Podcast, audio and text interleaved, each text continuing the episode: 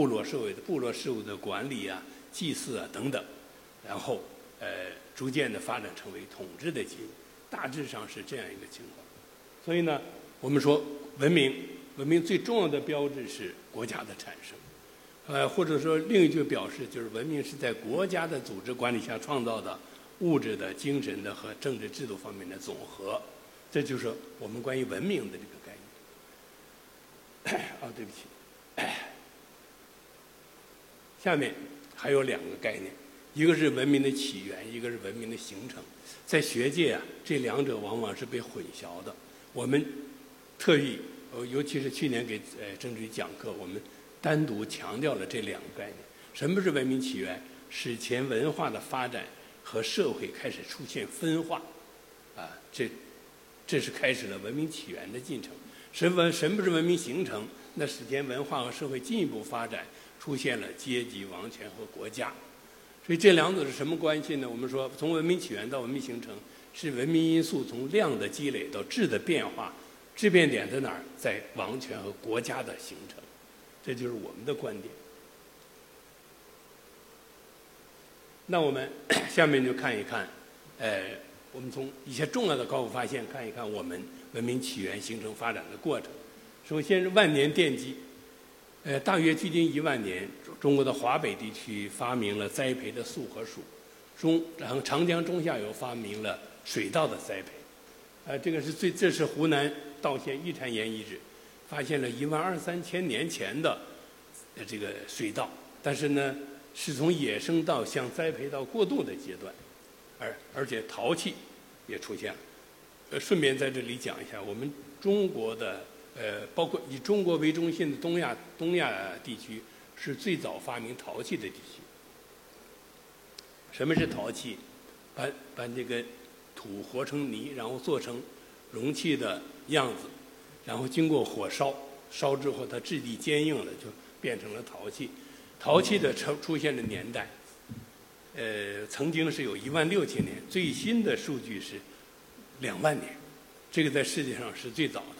我们总书记在在在这个视察我们中国历史研究院看中国考古博物馆的时候，还问到这个事儿，就是 当介绍介绍到，比如说这个陶器是，呃，我们中国是最早出现陶器的地区。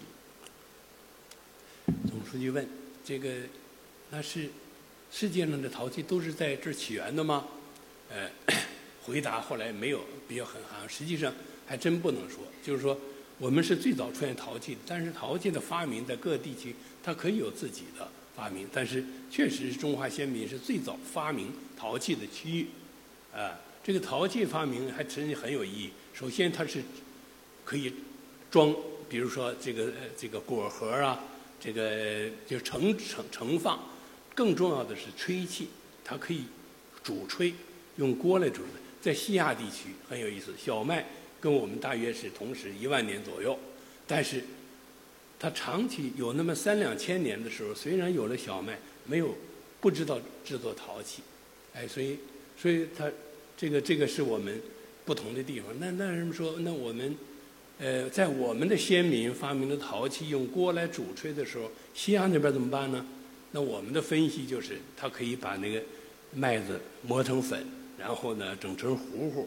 然后，比如说把石头烧热，然后把那个面糊一摊上，就像后来的烧烤，就什么馕之类。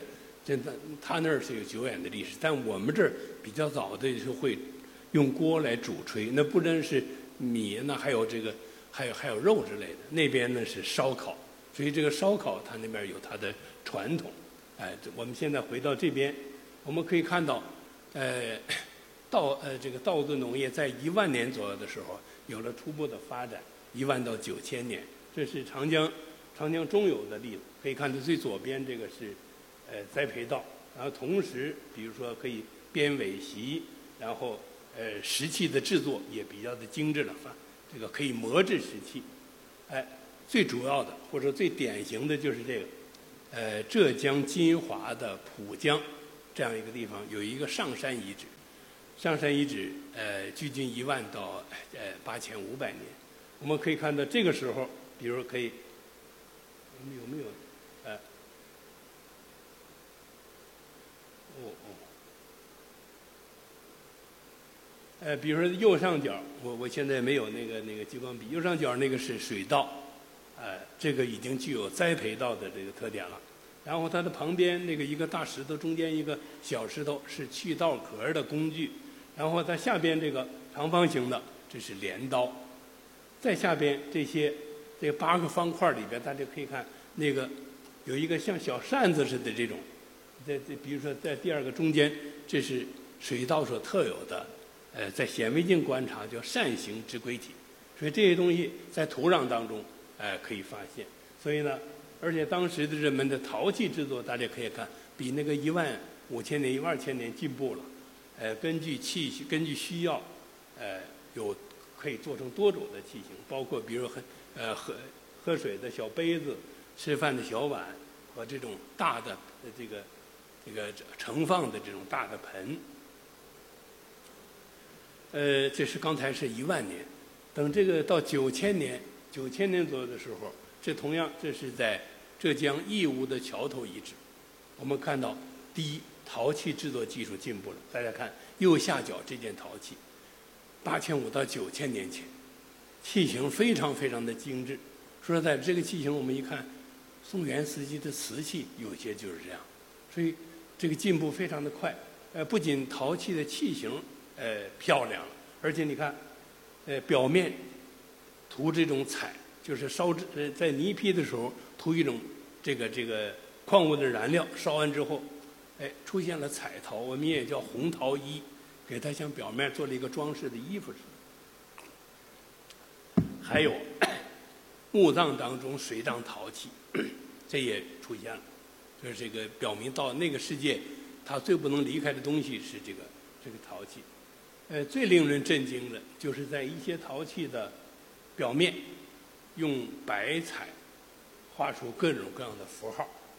呃，大家看左下角这个，我是不是挡着有些人啊？呃，你看，呃，这下边这部分的最最左边这个是一个太阳的纹饰，是吧？然后有多个，你看下边这几个都是太阳的纹饰。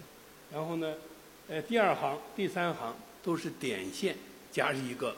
小的，呃，小的弧形，有人认，有人说这是不是月亮？这是另当别论。反正这种这种图形也很常见。还有更令人惊奇的就是，上边这行的中间两个平行线，两条短线或者一条长线、一条直线的平行线。这个平呃两条短线和一条直线的平行线是后来的八卦。我们后来，我们中国古代发明的八卦就是两条短线和一条长线不同的组合的变化。当然，我们不能说那时候就有八卦了，但是这样的一些图形反复出现，说明它们有固定的意思。因为我们研究史前的符号，这种符号是偶尔为之，还是同一个符号反复出现？同一个符号反复出现，表明它们就是带有共同的意思。呃，这个是，所以我们说当时人们的。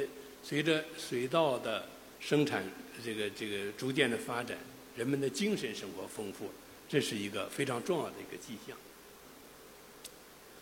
第二个阶段就是八千年起源，这个时候我们可以看到生产进一步发展，社会开始出现分化。我们举了，呃，河南东南部，呃，漯河市的五羊贾湖遗址，大家看。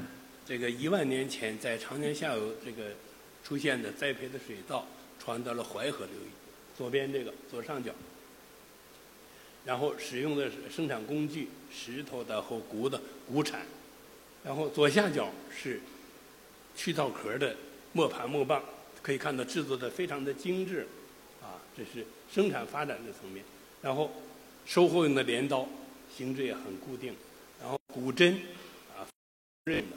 骨标是渔猎用的，等等，是吧？这个手工业的制作，在与此同时，精神生活丰富。呃，其其中一个特征就是在少数人墓葬当中，随葬乌龟壳，然后二四六八都是偶数，呃，最多的是一个墓随葬八件，呃，有少数的，比如说四件、六件、两件，还有很多是不随葬乌龟壳的。说明说明当时社会已经出现了，比如不同的人、不同的身份，啊，呃，然后很有意思，每个乌龟壳里边都有一些小石子儿，这个令人很惊异。安德烈就是什么用途？呃，学界有争论，有一种认为应该是铃铛，啊，这个挂在腰间，然后这里边有石子儿，它跳舞或者举行仪式的时候会叮当响。这个确实跟后来的萨满，萨满做法的时候身上挂满了铃铛，然后他呃，这个这个后灵魂附体啊等等，他就呃就会做出各种舞蹈的姿势。呃，还有一种认为可能是占卜的工具，比如说这乌龟壳，然后这个石子儿要抖出来一些。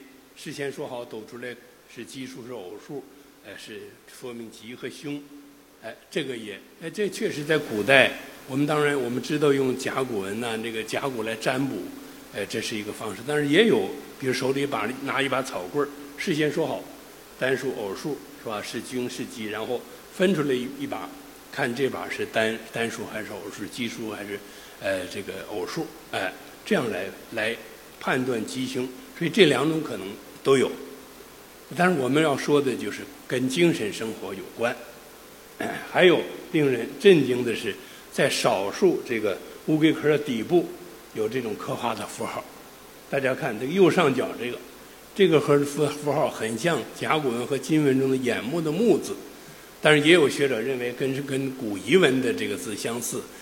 多数学者认为还是还是这个像像甲骨文的这个眼目的目字。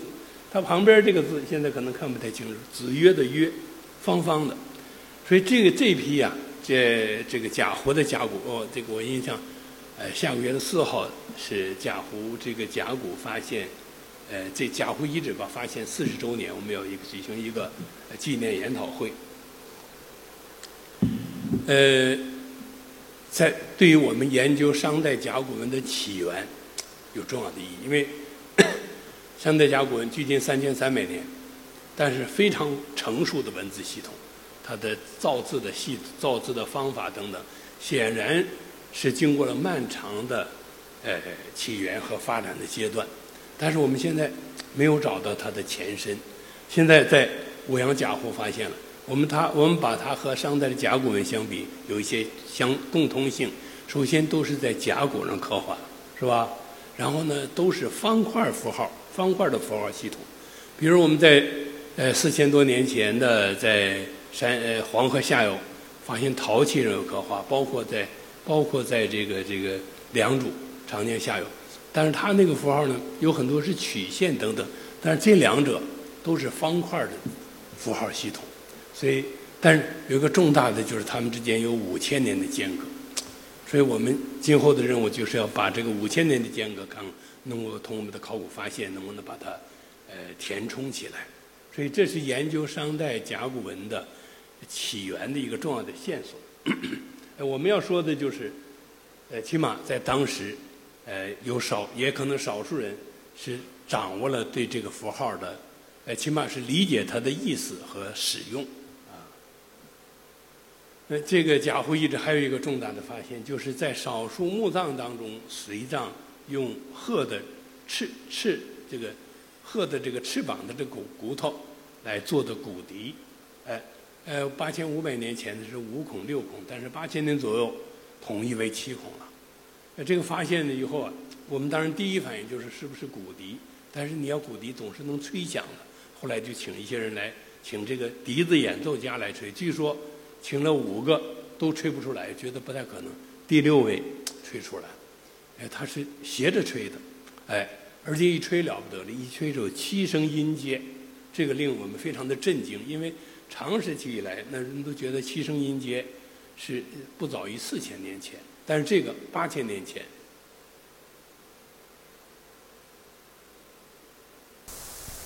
用 M 二八二二十号骨笛演奏乐曲，河北民歌《小白菜》。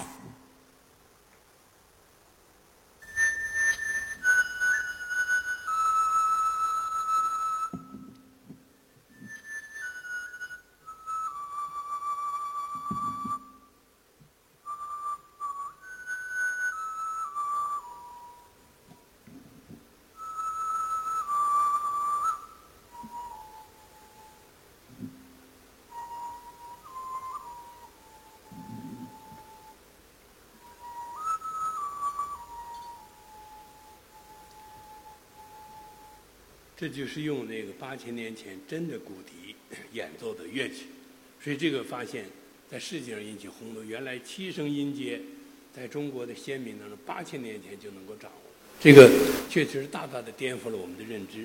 同时，我们注意，我们不说文明起源从开始出现分化算起，在这个墓地我们可以看到，开始出现明显的分化。你比如左边这个墓葬，一般的呢仅能容身的这个木框，但是这个比别人要宽大了很多。然后随葬，除了随葬这个磨盘磨棒是吧，去稻壳的工具之外，随葬两串绿松石珠，哎，这绿松石大家都知道是宝石的一种，然后把它做成小小的串珠。你看，记着另外一个在头部绿松石的串珠，所以有少数人可以拥有这样的。宝石类的装饰品，还有你比如这个，这个人身体上有一串绿松石珠呃环绕，啊，这个每一个每一个那小签子都是一个绿松石石珠的位置，啊，还有就是当时的社社会已经不是一个和平的社会了。我们看到这个人胸前插着一个骨标，我们大家都认为骨标是渔猎的工具。当时已经有了这种呃械斗，当然是什么原因我们不好说。哎，这是你看八件乌龟壳，到刚刚前面讲了八六四二，最多的是八件乌龟壳随葬。显然它是有没有乌龟壳随葬，然后数量的多少，应该是反映出身份和地位的差别。哎，这是一个，这是一个一个人他身上盖着一个纺织品。纺织品上缀满了这个绿松石珠，所以显然当时应该是一个，因为当时的这绿松石也是一个很应该是一个很不容易获得的，而且制作也非常的困难。大家想想，那绿松石的石块要磨成这样的小的珠，而且是穿成孔的，哎，少部分人掌握了比较多的这种宝石。下面我们把这个目光移到内蒙古的赤峰，同样也是八千年，八千年前。随着是，但是这边是素属的栽培，正好是二十年前，我带队在那儿发掘，跟日本学者合作，发现了当时世界上最早的栽培的粟和黍，也也引起了轰动。然后，哎哎哎，哎，然后在一些墓葬当中发现了，哎，这个耳环，我们这个耳环，我们叫管它叫玉珏。决定的决去掉两点水，搁一个玉字旁。哎，这个东西是中国特点的，有特点的东西。呃，八千多年前，最近呢，前几年在内蒙呃黑龙江的饶河小南山发现了九千年前。我们可以看到制琢玉技术已经有了相当的进步。哎，你看这右下角，这个就是当时呃八千多年前的装饰品，而且它有组合，啊，耳环一对儿加一个吊坠儿。大的耳环，大的吊坠；小的耳环，小的吊坠，形成了固定的装饰品的组合，而且制作相当的精致。哎，这个左边这个是它这个栽培的素和鼠，然后呃十几个兽头，呃猪或者鹿的每个脑门上都开一个孔，呃，在一个房子当中，呃，在渤海湾才能够获取到的蚌壳啊，穿成串的装饰品。显然，远距离的交流和贸易，还有流行用人头骨做装饰，这是一个人人头头顶骨，然后这是眉弓的部分。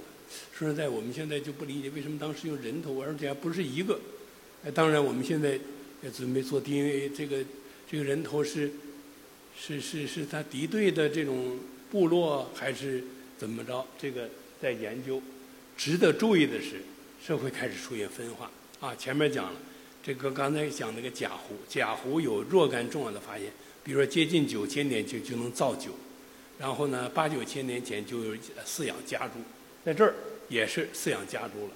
然后一般的人，比如说随葬两三件陶器，但是大家看这个人，随葬两口猪，一口一雄一雌，那猪当时是应该是很很贵重的财富，因为那获获取肉食嘛，所以我们说社会开始出现分化的端倪。这个人肯定地位很特殊，所以他有这样这样多的随葬品。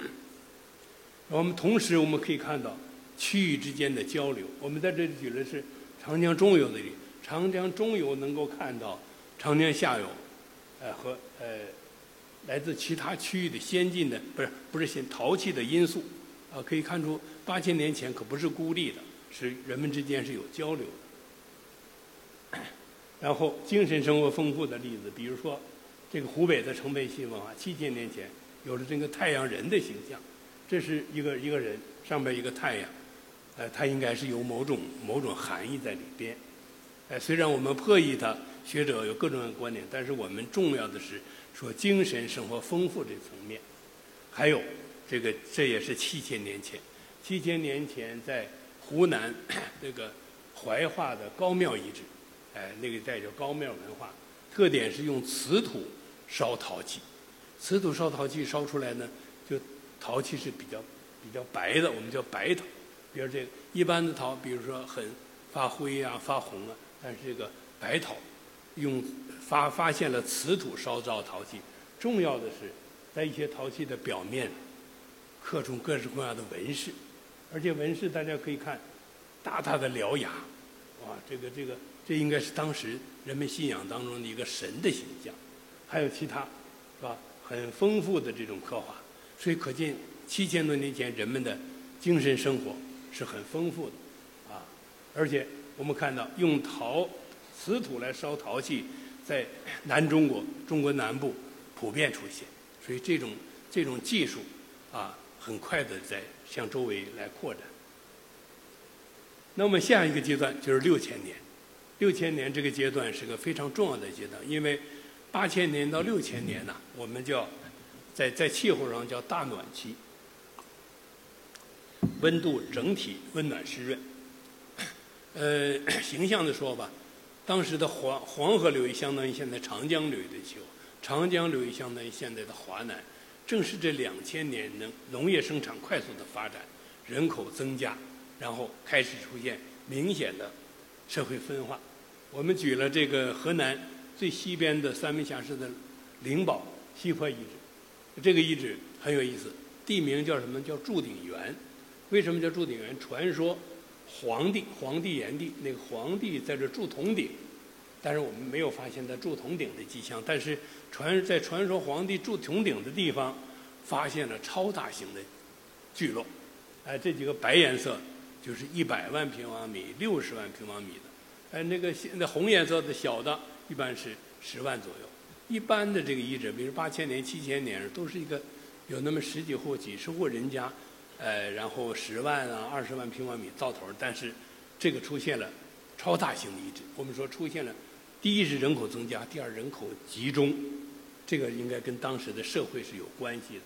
然后我们在我们对这个其中这个西坡遗址进行了发掘，哎，大家可以看这个左下角这个是西坡遗址发掘的情况，呃，东西两侧是深沟冲沟，然后南南北两边这个橙色的是呃当人工挖的。呃，壕沟宽十米，呃，深四五米，显然是防御色彩浓厚。然后中心部位，中心部位有一个广场，广场四周有四个大房子。这个大房子的面积二百四十平方米到二百五十平方米，然后墙壁经过烘烤，呃，地面经过烘烤，制作相当的考究。大家想一想，二百四五十平米的房子到现在也是个豪宅。那这个这个在此之前是不见，在此之前一般是二三十平米啊，呃几口之家，所以呢出现了高等级的建筑。那这个这也是那四座之一，它不仅有一个二百五十平方米的室内，还包括周围的回廊，哇五百平方米，这个当时应该是高等级的人居住的场所。同时，我们对它的墓地也进行了发现，在这个围沟南边。一般的人的墓葬只能容身，是吧？随葬两三件陶器，但是这个墓宽度和长度都比一般的要大很多，所以社会也出现分化。然后青年男性随葬一件玉器是武器，表明可能是军事指挥权的掌控。哎，也是在六千年左右开始出现了堆筑城墙，呃的城周围，呃这个这个。有城有城墙围绕的城，这是我们举了湖南澧县的城头山遗址，周围是宽宽的水，呃，这个水水网水道，实际说是护城河，其实是也是防止这个水患。哎，然后城内，城内是这个居住，出现了这样的城址。呃，其实它也是一个开始是一个小小的聚落，逐渐的人群人群增加，人群集中，然后成为了一个当时的这个区域的中心，经历了这样的过程。然后我们可以看到，除了它日常生活区域之外，有专门的祭祀区，啊，献给神的陶器，然后呢，祭祭神的这个平台等等，表明精神生活进一步的丰富。呃，然后可以看出这个时期确实。这个人口增加，可以看出，在这个区域人这个聚落、村落的数量显著的增加。还有一个精神生活丰富的例子，就是龙的信仰的出现。我们在这里举的是湖北黄梅的焦墩遗址，大家可以看，卵这个石块用卵石砌的这个呃摆的这样一个形状，这是照片，这是图，可以看出明显的是一个龙的形象，是吧？长长的身子，然后脚这是上身，这个说明当时已经出现了对龙的这个崇拜。六千年前，呃，身长是四米多，四米多。呃，我们其实龙的信仰在这个时候啊，还真不仅仅是长江中有，在黄河中有，河南濮阳西水坡也是八三年发现。呃，这个是一个人人骨两侧用蚌壳堆的龙和虎。哎，这个比刚才那还要形象，大家可以看，这个龙龙头、龙身，是吧？龙尾，是吧？这个我们真没有想到，在六千多年前，这个应该是六千二百年前，六千二百年前的人竟然他就有了龙和虎的观念，而且从方位看，东边是龙，西边是虎，这个跟春呃这个战国的汉代的四神思想是吻合。四神什么是四神？东青龙，西白虎，南朱雀，北玄武。表明四个方位四个神，但是这个，哇，这六千多年前，所以呢，在刚发现的时候，我们普遍怀疑说，是不是可能年代很晚？但是你一看这个遗址，一看就是跟西安半坡是同时期的，晚也也也不会晚过六千年前，所以说明只能说明当时的人们已经出现了对龙的信仰，而且它跟方位相联系，也就是说，我们的中国古代的四神的思想。可能有久远的史前的渊源。哎，下一个阶段，下一个阶段，这同样是六千年，这是五千八到五千六，开始出现明显的分化。我们举了，这是江苏苏州张家港市东三村遗址，这遗址我们可以看，我们发掘了一个墓地，数百座墓葬，但是墓葬的规模大小明显不同。大家看这个小型墓，吧？是这么大的规模。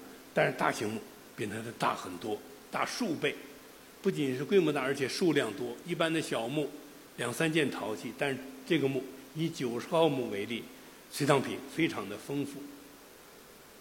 这是一个墓的陶器，哇，这个好几十件。哎，这是他的随葬的武器，哎，玉石钺五件，哎，战斧也就是战斧，然后这个装饰品耳环，是吧？而当，呃，胸前的这个玉环，这样一个人的墓葬不仅规模大，而且有这么多的随葬品。我们说社会分化达到了一个新的阶段，新的阶段。而且现在看来，这个地区长江下游地区是最早出现明显贫富分化的地区。那我们再看一看，但是我们刚才看这个呢，还不好说进入文明社会，我们只能说文明进程加速度。加速向文明社会迈进，下面呢就有可能跟文明社会相联系了。哎，首先是我们看中原地区，中原地区呃在郑州的西部有一个巩义县，巩义县的双槐树遗址。哎，这个时候我们可以看到，凡是大型的遗址在这个河南中部集中，而且它共同的特点都是三重环壕。哎，这个蓝颜色的就是人工挖的宽宽的壕沟，啊，一重、两重、三重，而且壕沟最宽的壕沟，文艺上是接近二十五米宽口宽，然后深接近十米，防御色彩非常的浓厚，显然当时战争频发。然后呢，这个高等级的建筑都在内壕的北半部，内壕的北半部被大型的建筑是占据。这个跟前一个阶段中间有个广场，有几个大房子不一样。我们说社会出现了明显的分化。哎，我们看这个大在在这边这一组当中是这样的情况。呃，我们说这个同一颜色是表明同一个时期。我们看这个土黄色这个时期，前中后三排建筑，三排建筑有没有联系呢？你看它们之间有通道，显然是它们是有联系的啊。前前院儿、呃中院儿和后院儿，而且把这三个建筑我们看有一个统一的轴线，出现了前后几进院落和中轴线的理念的雏形。这个中轴线理念和前后几进院落，一直到明清的故宫三大殿也是这样。所以我们说，这个中轴线和前后几进院落最早在中原地区，大约五千三百年已经萌芽了。然后在它的南边，哎，在这哎，在这个区域是超大型的建筑，上千平方米，然后多间的建筑。我们这个半开玩笑，是没有可能前朝后寝呢？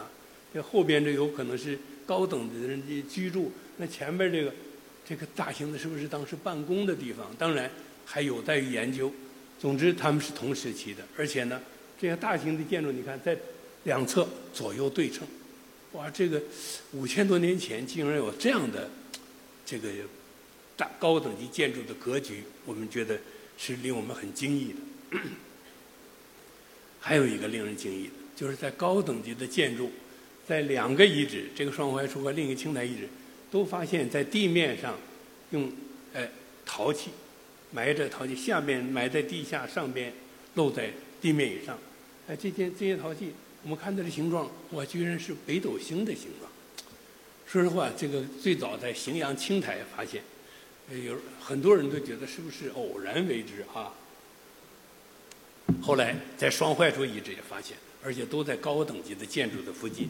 所以我们不得不承认，当时可能已经有对北斗星的信仰。北斗星大家应该都都不不陌生。它最大的特点，当然一个是那个呈勺子的形状，还有一个特点，它这个斗柄啊，随着东西南北，随着春夏秋冬，从东西南北是旋转的。我们说农业，呃，万年出现，八千年到六千年的发展，那对农时就是非常的关键，适时的耕种，所以。对天的观察，对季节的这个这个考量和关注，有可能 当时已经形成了对北斗星的信仰。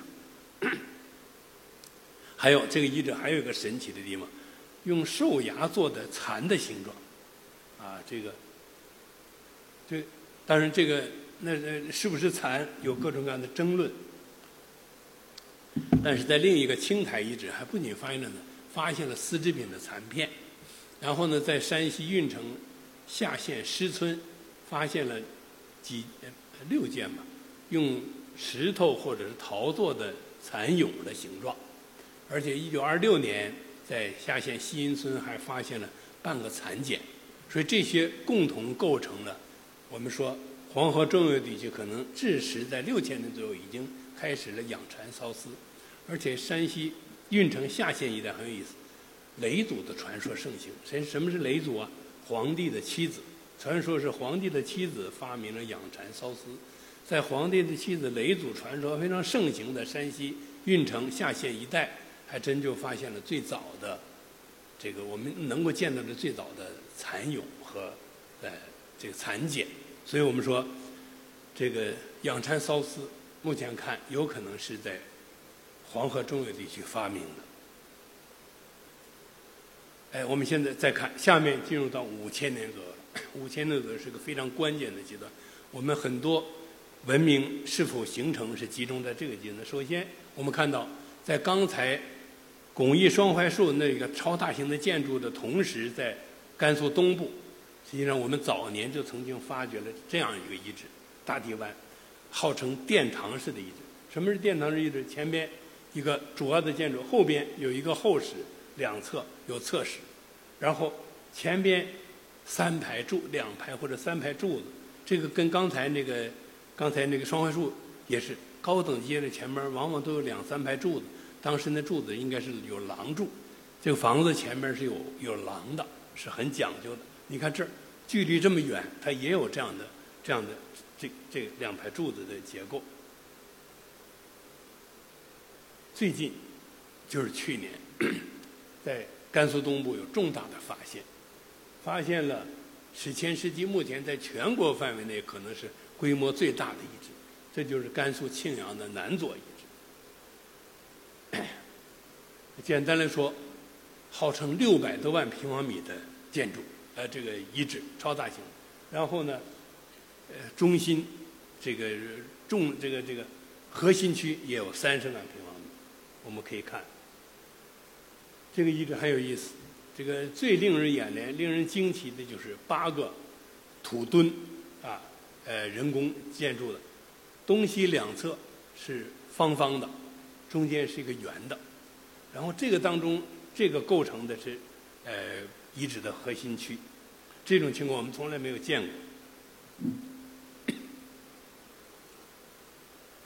这是其中之一，这个方方的墩墩台，啊，然后一个一个的这种并列。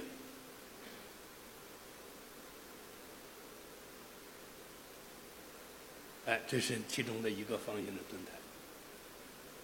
哎，我们在侧面看，这个墩台边长四十米，高五到七米，而且有一侧有这个有台阶上下。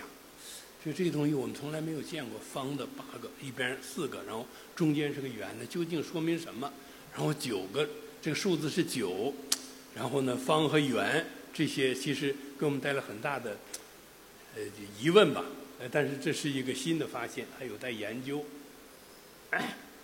然后我们可以看到，这个中心区有高等级的建筑区。啊，你看这是，这是一个所谓的宫殿，是吧？这么一个形状。哎，左右左右东西两侧有厢房，对对称的，然后中间有一个轴线，然后这个是一个主体的建筑，我印象是七百多平方米。哎，七百多平方米的，好像南边没有墙，南边是开放的，然后最南边三排柱子，哇，这个跟跟双怀巩义那儿都是，哎，这个同时期都是流行在南边有几排柱子，然后中间，它这中间是一个大大的火塘，我印象是直径三米左右的火塘，在在这个位置，哎，这的火潭，哎，你看这是，这是其中，哎，这是它，哎，这个位置在这火塘。哎，然后两边是厢房。哎，这个是那个，你看中间这个大火塘三米多，这应该是当时的一个一个中心吧。哎，这是那个火塘的情况。这个，呃，它应该有特殊的功能。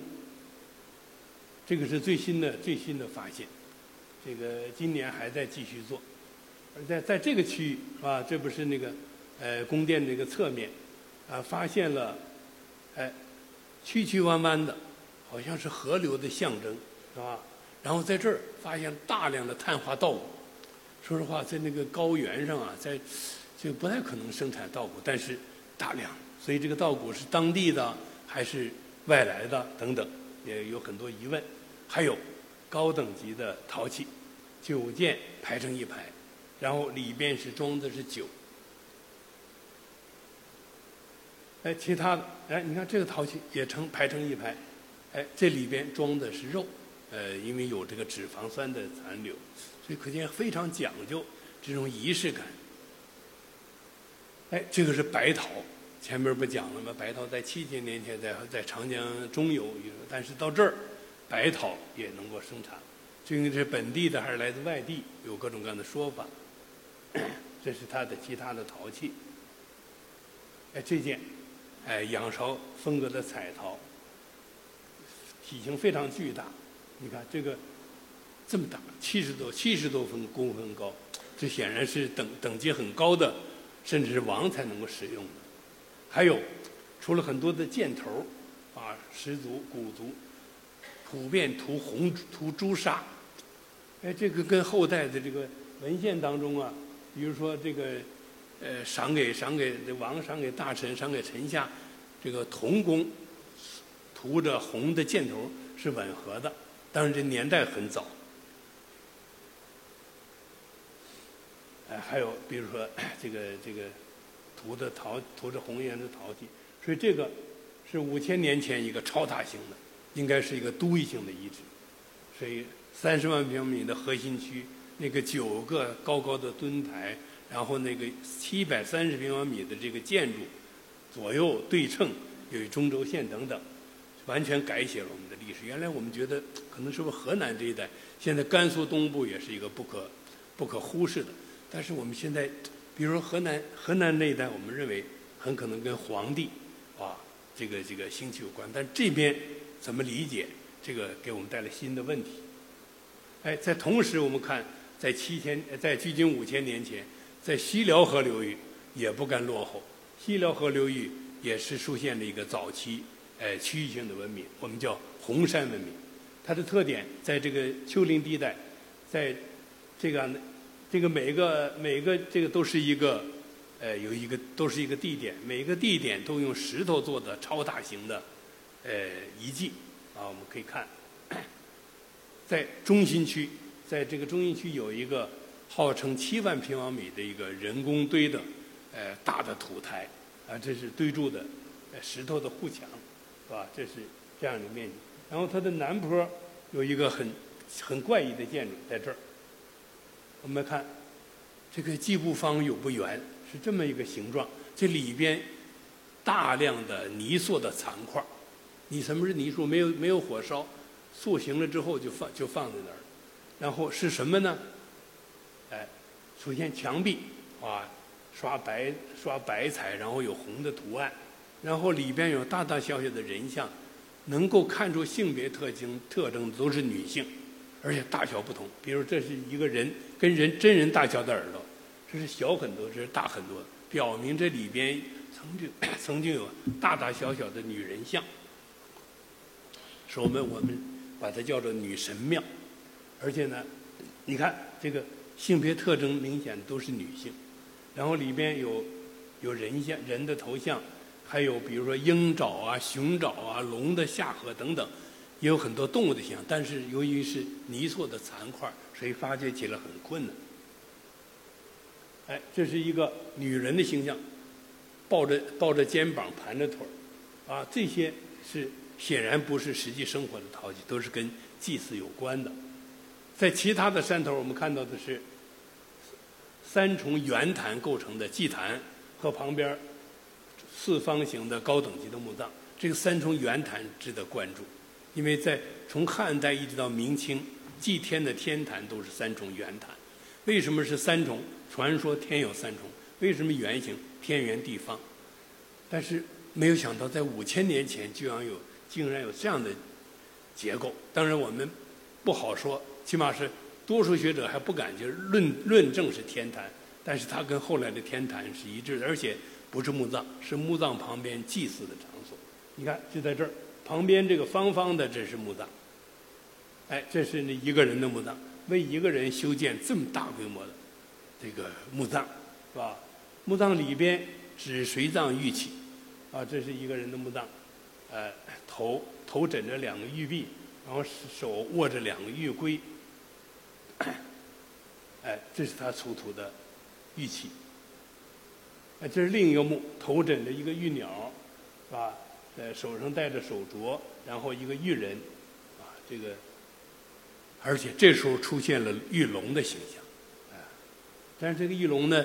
很像是，所以你看它这个这个鼻子这部分很像是猪，所以认为是从猪演变过来的这个龙，而且琢玉技术非常的高超，大家可以看以这个为代表，非常的高超的琢玉技术，还有其他，说实话我们都不知道它是什么什么什么用途，或者是究竟是要表现什么。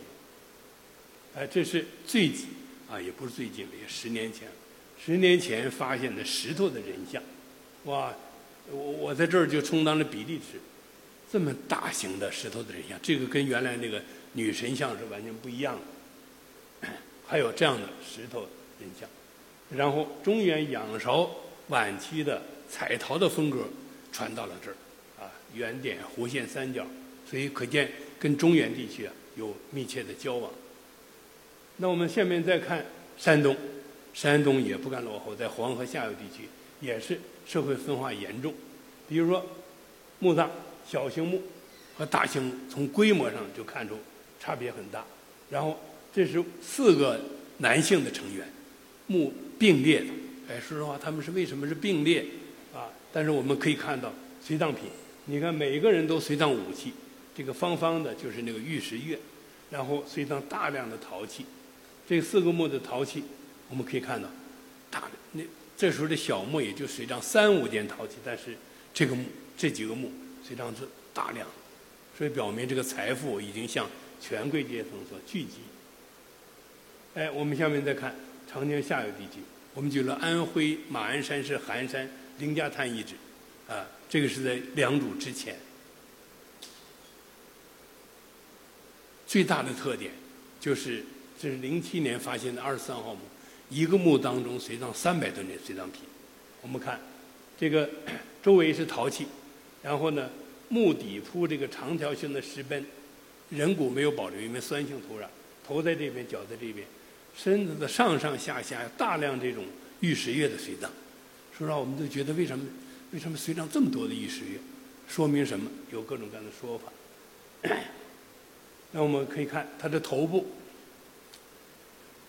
制作最精致的、玉质最好的一件玉石钺放在头部，显然是为墓主人所珍视的。我们认为这个应该是军事指挥权的象征。然后，这个、这个、这个胸前有大量的这种玉环，两边吊着绳套在脖子上。然后身体的呃这个腹部也你看多量很多这种这种呃玉石月的随葬。然后手臂上。带着很多玉制的手镯，在两边，然后它的下腹部三个石头的铃铛，哎，应该是挂在腰间的。你看，中间还有蛇。其他的墓我们可以看，你看也有玉龙的出土出现，以玉龟，然后太阳纹的呃玉板，玉鸟，玉鸟也是太阳的，所以跟太阳的崇拜有密切相关。不，虎形的玉皇等等，然后。大这个刚才几个大型墓集中在这个某一个区域，然后有两个墓随葬玉人，一个墓随葬三件都是蹲着的，另一个墓随葬三件都是站立的。他的手腕部大家看，那么很多横道，我们认为这应该是表明他刚才墓葬当中大家看到有很多玉的玉的手镯，哎，这应该是所以依据这个，我们认为应该是墓主人的象征，而且。姿势是一样的，这应该是向神祈祷或者是祭拜的形象。最近啊，最近又有新的发现，在一个祭祀坑里边燃烧献给神的祭祀坑里边，好几十件玉石月，呃，烧了然后献给神。其中最大的这件高三十八公分，然后同样黄河中游地区彩陶的影响到达了这里。还有这件猪首形玉呃玉龙，你看。这个鼻子显然是猪的形状，但是是是身体是长条形的，它我们认为应该是龙的形象。还有一直缺乏这个超大型的建筑，这次发现，呃，三千平方米，哇，这个是在同时期一个单体面积最大，所以我们说以这个为代表，凌家滩遗址，它的年代是五千五到五千三，跟刚才那个牛河梁辽宁同同时期，所以五千五到五千三。南边的凌家滩，北边的牛河梁，中间黄河中游地区的双槐树，共同构成了当时社会分化的一个一个情景。那下面我们最后看长江下游史前文明的高峰，这就是良渚遗址，著名的良渚遗址。这个我想，因为刘斌教授来讲过，我就简单，呃，快速的过一下。分布长三角地区，然后实际上。五十年前，五十年前在苏州，呃，园区的草榭山遗址最先发现了良渚的大墓。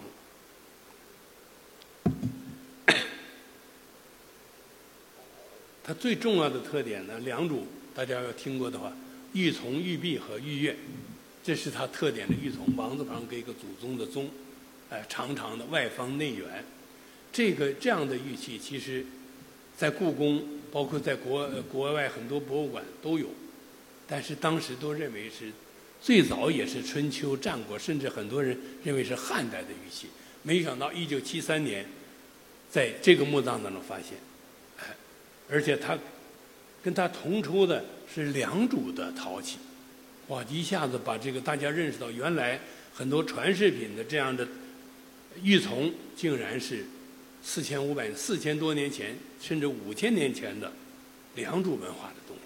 由此，人们认识开始注意，我对良渚不是一般意义原始社会，开始了对良渚的研究，对研良渚研究的重视吧，啊。哎，你看，这是墓葬，这一个墓葬当中随随葬品数十件，这这珍贵的玉器、精致的陶器，表明当时的社会已经出现明显的分化。还有，这个是，实际是良良渚这个文明还不只是良渚遗址，这是苏州昆山赵灵山遗址，良渚的大墓都是人工堆筑一个土台，在土台上，哎埋埋墓，这这也是其中的一个，大家可以看。哎呦，对不起。呃，你看，这是一个人的墓葬，随葬大量的武器，是吧？制作精致的武器，然后玉琮，啊，矮短短矮矮的外方内圆的玉琮，这个最高等级的。但是在同时，我们发现，在这个土台的边缘，有有十几具人骨，这个人骨没有任何随葬品。我们认为，这应该是为地位台上那些地位高的人殉葬的。这是我们目前能够看到唯一的良渚时期有人殉葬的情况，说明当时的社会分化已经相当的严重，贫富和贵贱。呃，一般的，比如说中型墓、小型墓，我们就看到随葬品数量不等，是吧？那么最后说良渚，良渚零六年，我们零二年太原工程实施以来，在此之前都只发现墓葬贫富分化。都没有找到城址，没有找到宫殿。我们说一定要把城址和宫殿为主要的方向，因为你只发现墓葬，说当时社会分化，但是达到了什么程度？结果刘斌啊，同志在这讲过，零六年六月发现了最早发现的城墙，然后考古只要发现了一段城墙，顺藤摸瓜，是吧？就把它整体都，然后呢，这个发现它是一个南北一千九，东西一千七。三百万平方米的，哎，城墙规模，三百万平方米什么概念？相当于四个明清北京故宫，这个是非常的非常惊人的发现。然后呢，它这个墓很有意思，这个城修建在沼泽地质上，这为了防止北边的山洪对它的侵蚀，在修城之前，先修一个高大的这个长数公里的堤坝，确保这个这个这个城不被侵蚀，然后再修城墙。哎，这是而且墙基宽四十米到六十米，最宽的地儿上百米宽，大量的石块运从别地运来，然后大量的黄土来做做城墙，呃这个规模是非常巨大的。然后这个呃，零六零七年确认了内城，一一年发现大型的水坝，一六年发现外城，外城的面积竟然是六百三十平方万平方米，相当于八个多故宫，这个工程量。非常非常的震惊病人，哎，这是它那个水坝的系统，凡是黑颜色的都是人工的，人工的形成的。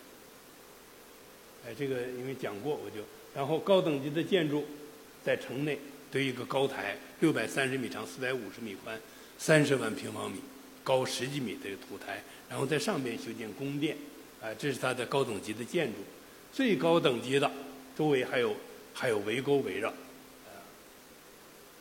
然后。城内水面水陆纵横，九个城门有八个是水门。一般的人在哪儿居住？一般的人在城外，呃这些黄高高这个相对的高地的地方居住，而且他们居住也是船来船往。哎，这是呃他们靠船的马船的码头、摇船的橹等等。另外，我们对良渚的农业进行了考察，我们发现它是一个有发达的稻作农业。哎，这是我们发掘的良渚的水田，然后呢，良渚的石犁和这个用水稻田用的生产呃实际的生产工具，在莫莫角山这个高高高的土台上面那个宫殿区附近，发现大量的碳化稻谷，总量据估计有二十万公斤之多，所以当然，这些不可能是在良渚周围能够获取，是来自相当广阔的区域对王权的供纳。所以，当时的这个良渚有共同的信仰体系，就是这个神徽为代表。我们可以看到，在良渚的分布的范围内，呃，无论是在浙江北部、在江苏南部等等，只要有大墓、有高等级的墓葬，无一例外都有这种神徽的存在。所以存存在普呃这个统一的信仰体系。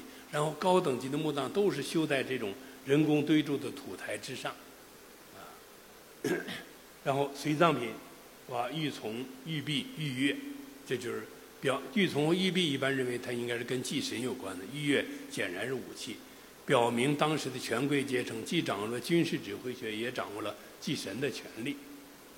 哎，这是另一个这个权，你看这个这个钺的木木木柄两端的装饰还在。所以，这个以斧钺的钺代表军事权力，在商周时期仍然流行。所以，这是，呃，这是这个是甲骨文和金文的王，姓王的王字，就是斧钺的钺的象形字。这是你看，这是那刃部，啊，这是装柄的部分。这西周，为什么呢？因为这个军事钺是作为军事指挥权的象征。哎，其他比如说没有斧钺这个从璧的。但是你看装饰品也都是，都是有这种神徽的图案的变化，啊，所以良渚我们说，我们概括起来，良渚有发达的稻作农业，犁耕，是吧？对，最近在在啊前应该是三年前吧，在呃浙江余姚的石坳遗址发现了八万平方米的良渚水田，相当于十一个足球场。然后手工业发达，分工精细的手工业。那个良渚的一丛的，那个神徽一毫米的宽度内有五到六条刻线，相当的精致。然后呢，王权对高端手工业的控制，呃，社会分化的严重，存在统一的信仰体系，是吧？然后三百万平方米的内城，六百三十万平方米的外城，再加上大型的水坝，总工程量三千六百万个劳动日，什么概念呢？动用一万人连续有做要十年的时间，那你想考虑到农闲农忙需要更呃数倍的时间，而且我们可以说良渚这个这个城址包括水利工程是同时期全世界范围内规模最大。我们 因为这次给这个去年给郑水讲课，我们也放眼世界看了看，比如在两河流域苏美尔文明，大家应该都听说，它的首都乌鲁克面积二百五十万平方米，印度河流域。摩亨佐达罗也是一个首都，二百五十万平方米。我们这个光内城就三百万，而且我们这个工程量，因为前面讲了，那个墙基四十米到六十米宽，那个工程量要比一般比其他要大非常多，所以表明王权能够调动和组织组织的人力的规模。所以结论就是，我们认为良渚已经进入文明社会，出现了国家。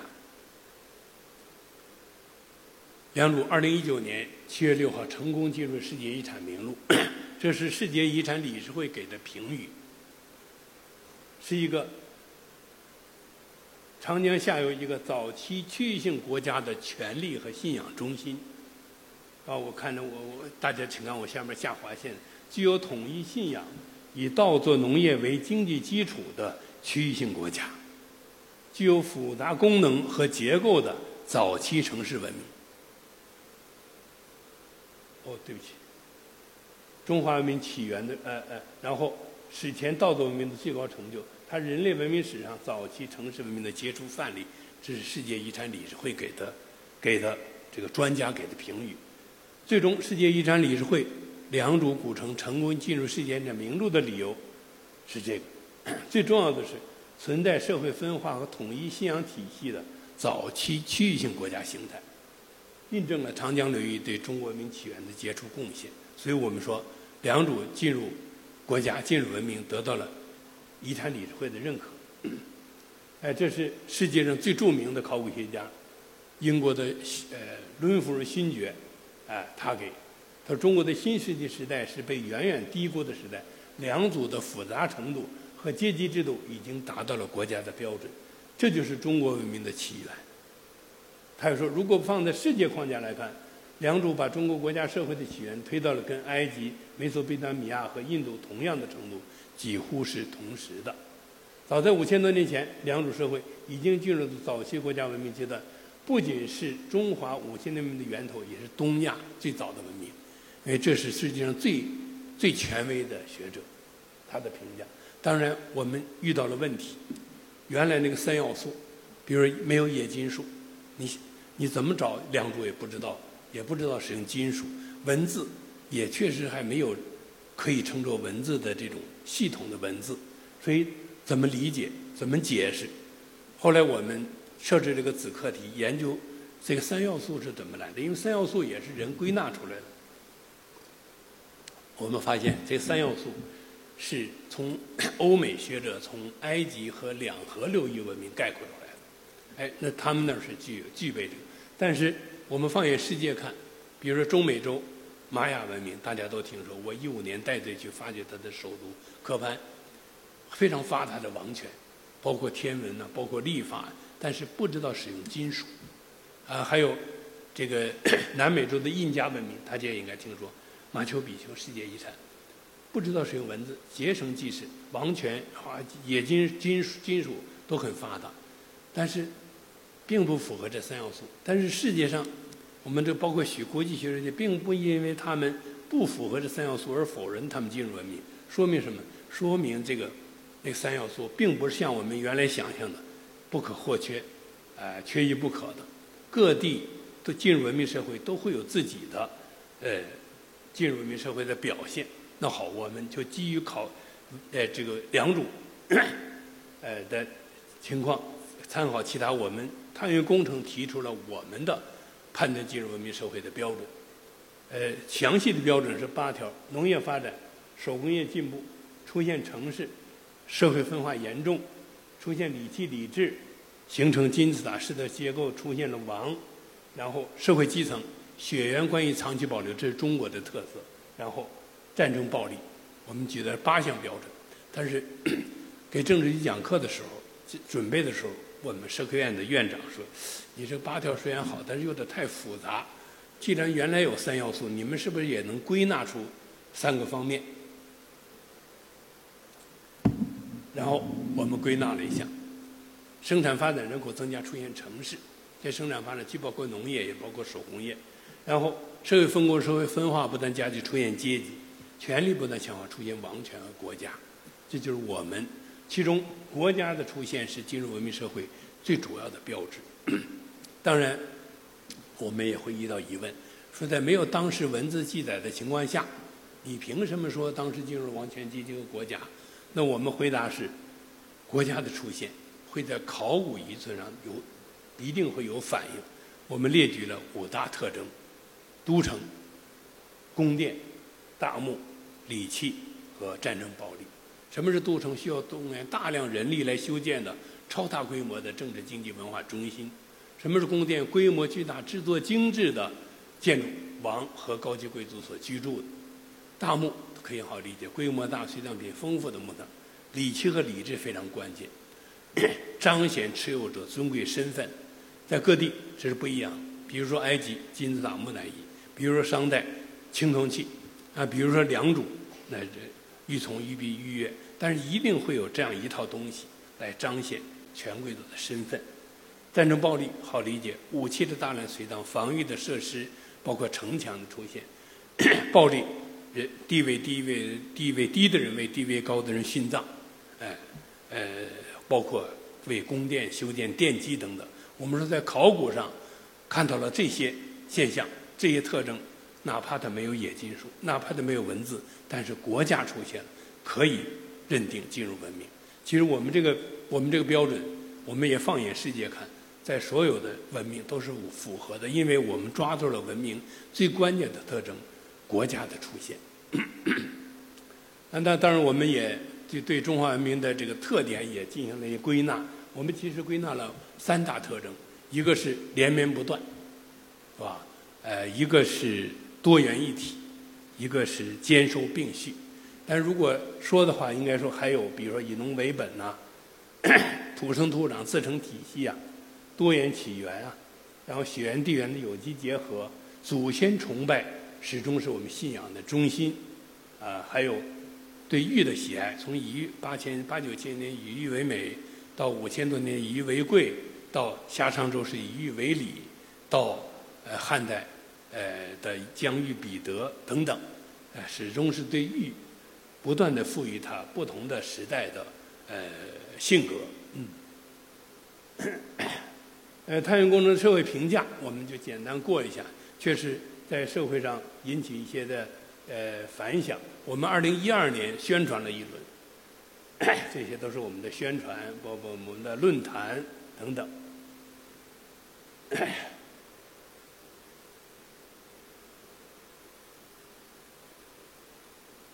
特别值得一说的是，二零零九年，美国的科学杂志派记者跟踪。跟踪我们一个月，说在 作为首席专家，我那时候有点忐忑，这个不知道他会说什么。但是你来了，我们也得接待，跟着我们，然后包括我们到各地去开会去什么，他都他都跟随，一言不发，就听就看。结果回国，他发表了一个长篇的报道，写了一个专号。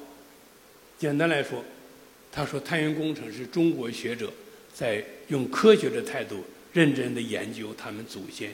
创造文明的历史，这我们还真是，因为确实他，那看到我们，他开始就说你们是不是这个国家是不是给你们首先有任务，你们一定要把文明说的世界最早。我们是根本没有那个事儿，我们就是研究我们的文明的起源形成的过程啊。所以这个应该说他很很正面的报道。哎，包括我们世界考古论坛，探月工程入选世界重大研究成果。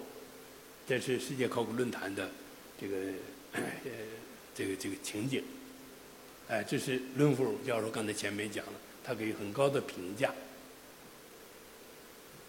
二十二十二十年二十年吧，我们太阳宫的成果，我们简单概括一下：一个就是通过一系列的都城的遗址和呃各中心性遗址的调查和发掘，呃，也这个揭示了中华文明起源形成发展的。过程和阶段性实证了中华五千年文明。第二就是各区原来很缺乏的各区域的文明化进程，我们把它揭示出来了。再就是 探讨了以中原地区为中心的多元一体格局的形成过程，还有文明的起源兴衰的背景原因机制。呃，当然还有就是判断进入文明社会的中国方案的提出。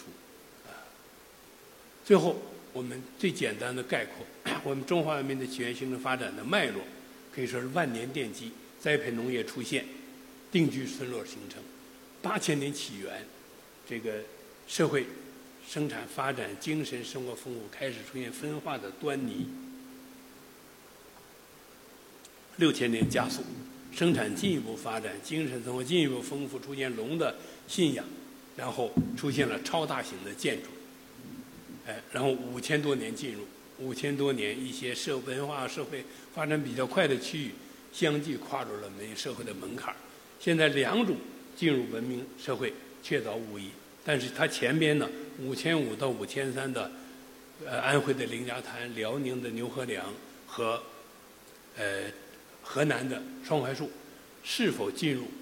现在是我们在研究。说实话，我们那个五项标准。都城、宫殿、大墓、礼器、礼制和战争暴力，这些有的是欠缺一些，缺某一个项目一项，但是相比之下，那个凌家滩是基本具备的。所以我们而且它很多因素被良渚所继承，所以我们现在认真的在在研究。如果是凌家滩能够确定进入文明社会，那进入文明社会的时间就比原来说的五千年要现再向前早。三百到五百年，然后四千年王朝，四千三百年中原崛起，四千三百年良渚衰落了，中原崛起，相当于尧舜时期，然后四千年王朝建立，夏王朝建立，开始了中原引领的这样一个一体化的格局，然后经过商到西周时期，通过封邦建国实现了 前所未有的中原王朝对广阔区域的统治。礼器制度完善，然后再经过春秋战国时期的转换，到秦始皇统一中国，那进入了统一多民族国家的新的阶段。这就是我们能够看到的中华文明起源、形成、发展的过程。好，因为时间关系，就说到这儿。谢谢大家。好的，我们谢谢王卫院士。呃，您也稍稍留步，我们有一个互动环节哈。今天非常的难得，这个能够面对面跟我们的专家，重重磅级专家啊面对面。所以呢，呃，但是我知道王院士因为中午才从杭州飞过来，其实很累，所以我们给两个机会给大家提问啊。呃，想要向王院士提问的，可以现在举手，两个机会。好。那位，等等等等，麦克麦克，给一下那个麦克风。呃，王威院士您好，请问岭南的考古发现对中华文明探源工程有什么意义呢？呃，好，请坐，谢谢你的提问。呃，岭南地区啊，是我们中华文明呃起源、形成、发展重要的区域，但是目前看呢，它应该呃，因为。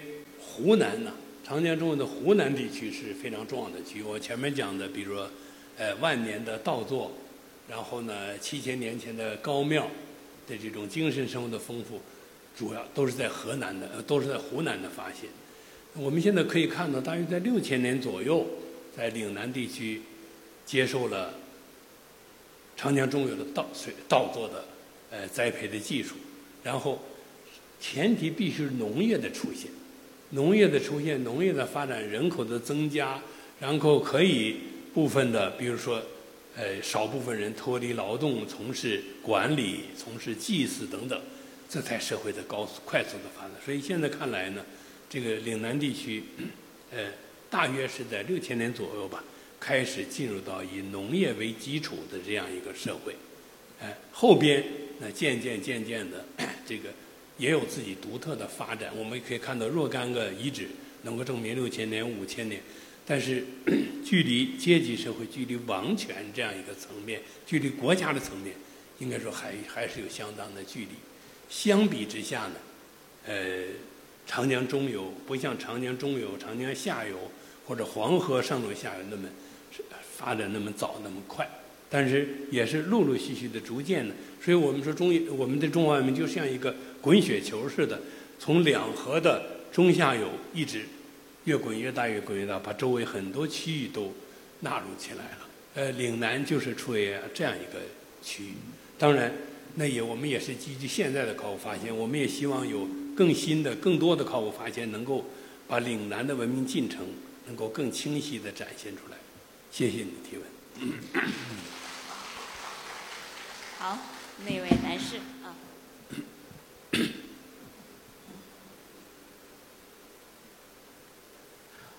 王院士您好，呃，我是一位老师，嗯，今天听您的这个讲座，我心里面是很激动的，因为在您的讲座里面，我们也看到了我们教材里面的相当多的一些图片，呃，中华文明探源工程的相当多的一些研究成果，也在我们的初中。以及高中的历史教材里面有所呈现，呃，说下一版的这个教材会将良渚文明作为一个正文大字进行一个介绍。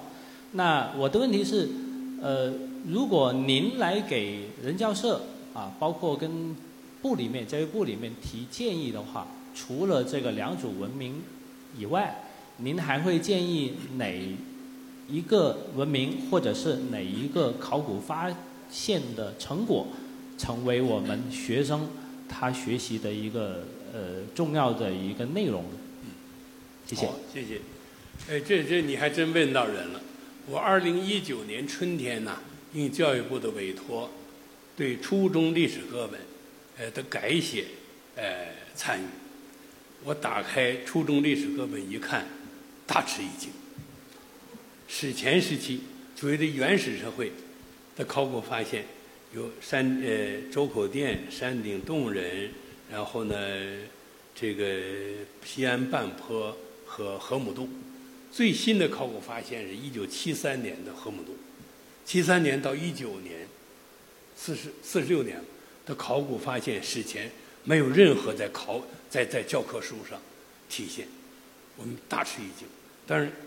我也 很自责，因为我想我儿子最起码的他是学过初中的历史课本，我就没有看一看。你想想，我们这滞后到什么程度？所以当然我就改写，把当然把良渚加进去。除了良渚之外，陶寺啊，万年的稻作，万年的稻作、宿作、八千年的古笛等等，呃，加都加进去了。但是遇到了阻力，因为我们这个教材有一个教材指导委员会，然后这个教教育部的 司长给我打电话说，我在他们叫我王所长，王所长。你这个这个教材指导委员会没有通过啊？什么良渚是原始社会？什么是国家和文明啊？我说我们都做了小二十年了，主要的就是这个，而且国际上呢都认可。呃，那我因为我一一三到一五年带着参加世界考古论坛，每次都是上百位国际的著名的专家，一看良渚，非常的吃惊，说这哪是原始社会？没想到。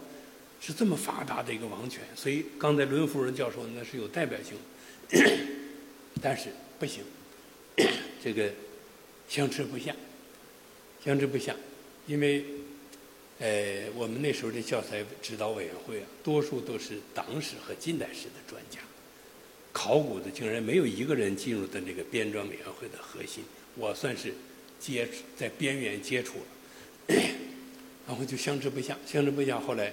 这都已经到六月份了，教育部说那就那样吧。有学者认为，良渚已经进入文明社会了。我我这什么叫有学者认为？我们探源工程重要的成果，但是那那边也不买，这就不应该写。后来折中就准备有学者认为，这时候已经到了 六月底了，因为七月十五号就要全国复印，就在这时候。二零一九年七月六号，良渚成功进入世界遗产。那个名录的理由刚才列举了，早期区域性国家形态。然后 七月七月七号，这不有个时差？七月七号，这个司长给我打电话说：“王司长，还得按照你们的说法，你看这不到世界的认可了吗？”我非常感谢遗产理事会在七月六号而不是十六号通过。要是十六号，我们十五号复印的就只是有学者认为，所以这个。很有故事性，但是后来因为我也提出意见，我说你们怎么这么多年这么多的考古发现，但是我们那时候我们不能怪人，因为考古发现当时大家都不了解呀，所以 现在我们人教社的初中课本大大的增加了，把良渚哎作为一个重点，然后我们从万年到八千年到六千年到五千年比较细，这个实际上我觉得应该占据非常重要的版面。虽然我们近代是吧，我们一个屈辱的历史，我们不能忘记，但是我们前面还有辉煌的历史，更应该让民众来知道，这就是我的态度。嗯我们老师很会提问啊，一个问题把我们某学者发现的精彩故事给兜出来了。你你要不问我还不好意思说这些，呃，感谢。不问还不好意思讲。呃，其实今天呢，因为一个小时的时间，我们跟呃院士说一个小时的时间，其实给了我们一个半小时。但是呢，我看大家都觉得没够，嗯，大家呢这个状态是眼睛都这个炯炯有神的看着，耳朵都听着，而且人体外挂器官手机也在忙着，啊，所以呢，我看不停的拍啊。呃，的确，今天看到了很多。我想各位跟我一样都是非常有收获，就感觉享受了一个非常精彩的这个盛宴啊。呃，但是远远不够，我们时间也不够。然后呢，但是我这儿有个彩蛋啊，我给大家说一下，今天来的我我给大家告诉一下，看看这个听首席专家讲述中华文明探源工程，这是刚刚出版啊。我刚才问了一下王院士，是国庆前。国庆前新鲜热辣啊！大家呢可以在书店去买了，呃，买这个书可以回去慢慢研究啊。大家今天感兴趣的，我觉得这才是最重要。呃，用我们的中华文明探源工程的讲坛一期一期的往下办，让更多的人有有兴趣去学习、去探索我们中华的文明。至于多少年，暂时 可能会随着考古的发展哈，这个时间这个数字可能会。更长，嗯，所以呢，我觉得这个才是最重要的啊，也是呃，最后我们再一次感谢我们的王院士给我们带来的精彩讲座，谢谢，也谢谢大家，今天的讲座结束，谢谢。呃，我我再顺便说一下，这个书确实，这个是关于太原工程的。我刚才讲的内容有，其实比这个要丰富很多。如果不是主持人，我自己还不好意思说你来推销了。但是确实要感兴趣，值得一读。好，谢谢大家，谢谢大家。好，再次感谢，谢谢大家，请大家有序离场，谢谢。